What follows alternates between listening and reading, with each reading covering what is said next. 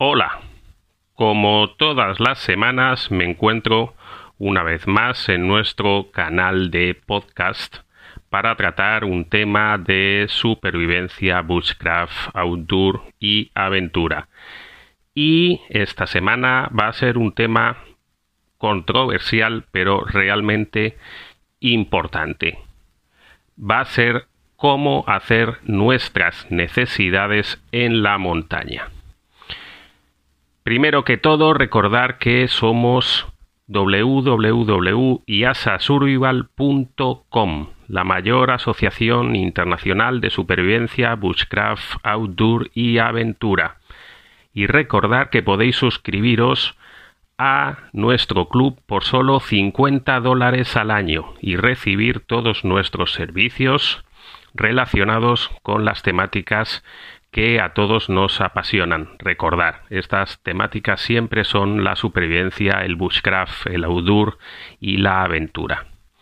Uniros a nuestro club y ayudarnos a seguir creciendo y a seguir dándos información sobre lo que nos apasiona.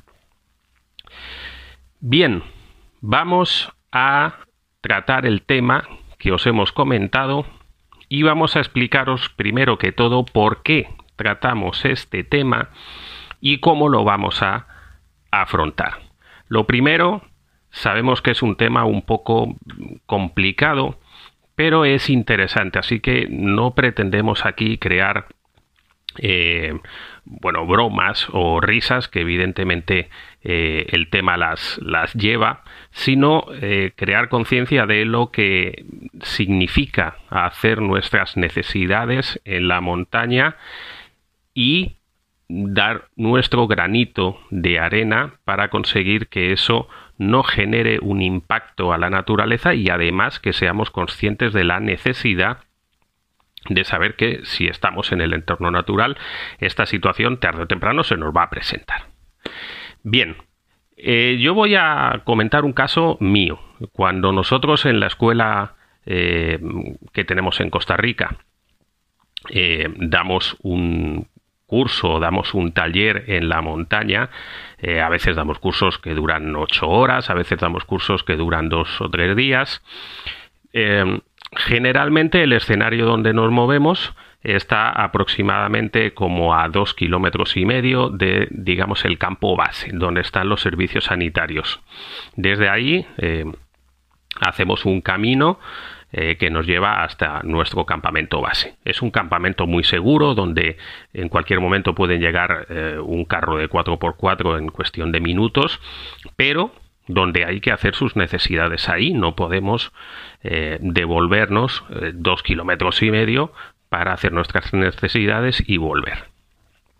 Bueno, pues esta situación, que es eh, muy normal para todas las escuelas, eh, muchas personas cuando llegan a, estos cursos, que además llegan ya después de que han dado un curso en un entorno mucho más controlado, donde ya se ha explicado todo este tema, pues se sorprenden cuando llegamos a nuestro campamento, les explicamos eh, dónde van a hacer sus necesidades, les enseñamos que ahí hay una pala eh, qué es la que van a usar y les enseñamos, eh, bueno, pues eh, dónde está, qué camino debemos de seguir. La verdad es que siempre hay uno o dos o tres que se sorprenden realmente y muchos incluso nos preguntan, pero bueno, es verdad, vamos a hacer aquí nuestras necesidades.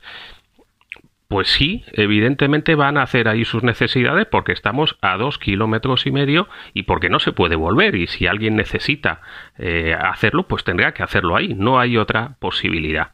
La gente en ese momento se da cuenta y, es como que despiertan porque todos estamos acostumbrados a eh, la inmediatez en nuestras viviendas o cuando salimos a comprar o cuando estamos en la ciudad que en cualquier sitio es fácil hacer nuestras necesidades, pero que en la montaña, bueno, pues también es fácil, pero cambia la forma como lo vamos a hacer.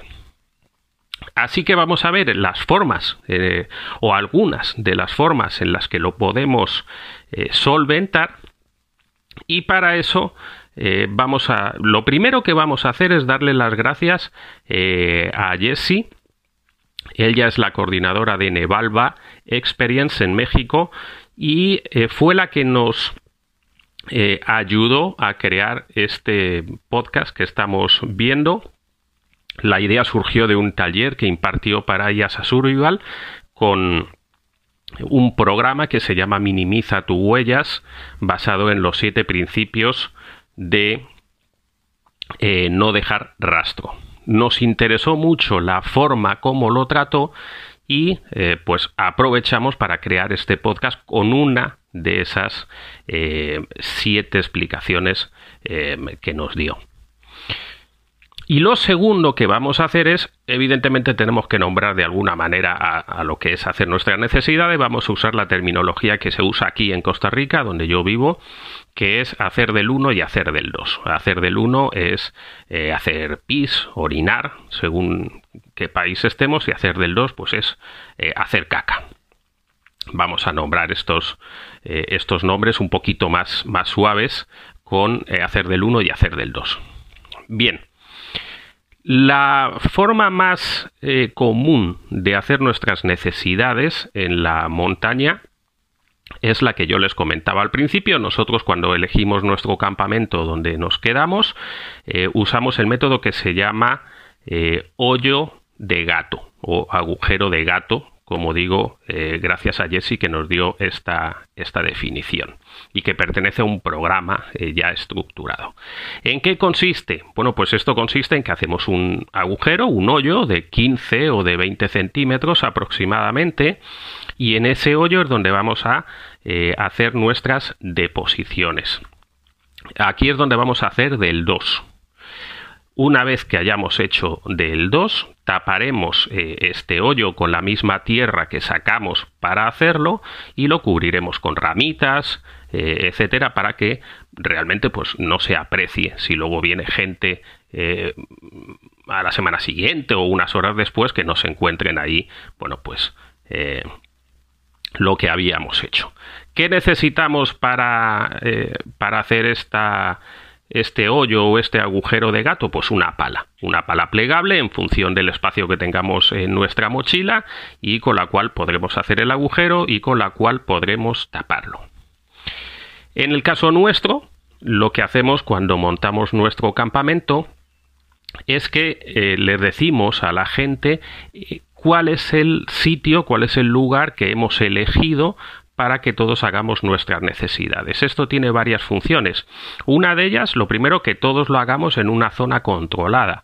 Es decir, que cuando estás en la montaña y se ponen unas tiendas de campaña, unos refugios, por la noche no salga alguien y haga sus necesidades en un sitio y otro la haga en otro y luego la pises y luego, en fin, evidentemente esto sería un desastre. Entonces, elegimos un sitio generalmente pues suele ser un poquito más bajo por el tema de los olores eh, también porque al ser más bajo no nos van a ver desde el campamento cuando estamos haciendo nuestras necesidades.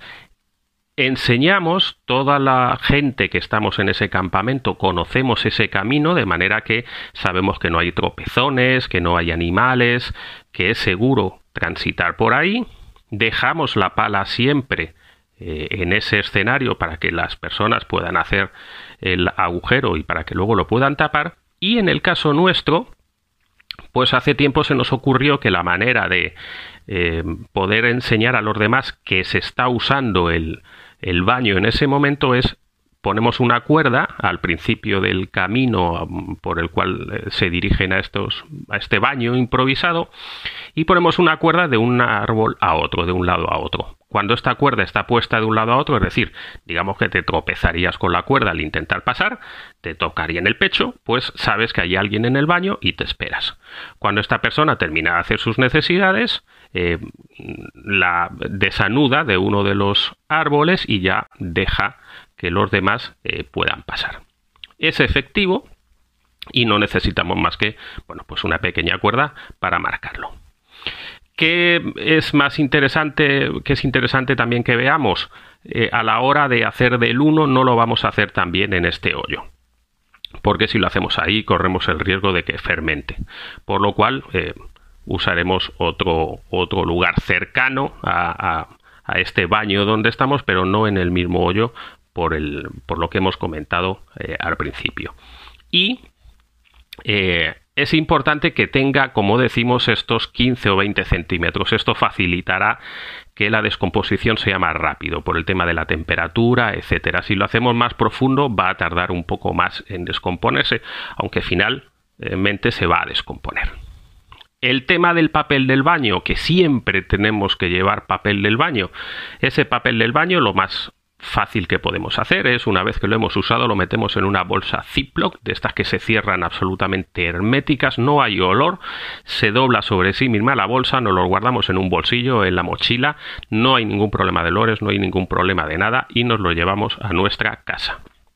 Y por favor no usar nunca las famosas toallitas eh, húmedas porque aunque es cierto que algunas de ellas ya eh, comentan las fábricas que se descomponen, por regla general son muy difíciles de descomponer o no se descomponen nunca.